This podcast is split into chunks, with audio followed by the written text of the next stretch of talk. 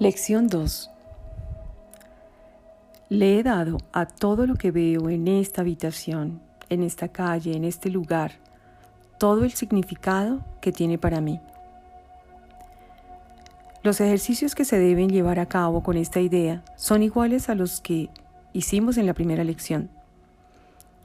Comienza con las cosas que estén cerca de ti y aplica la idea a cualquier cosa en la que tu mirada se pose.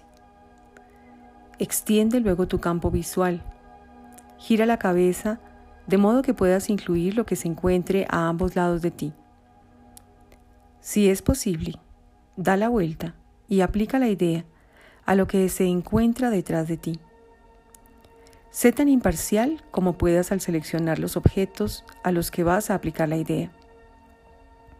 No te concentres en nada en particular ni trates de incluir todo lo que veas en una zona determinada, ya que eso causaría tensión. Echa simplemente una rápida mirada a tu alrededor, tratando de evitar la selección de objetos en función de su tamaño, brillantez, color o material, o de la relativa importancia que tengan para ti. El simple hecho de ver un objeto lo convierte en tu selección.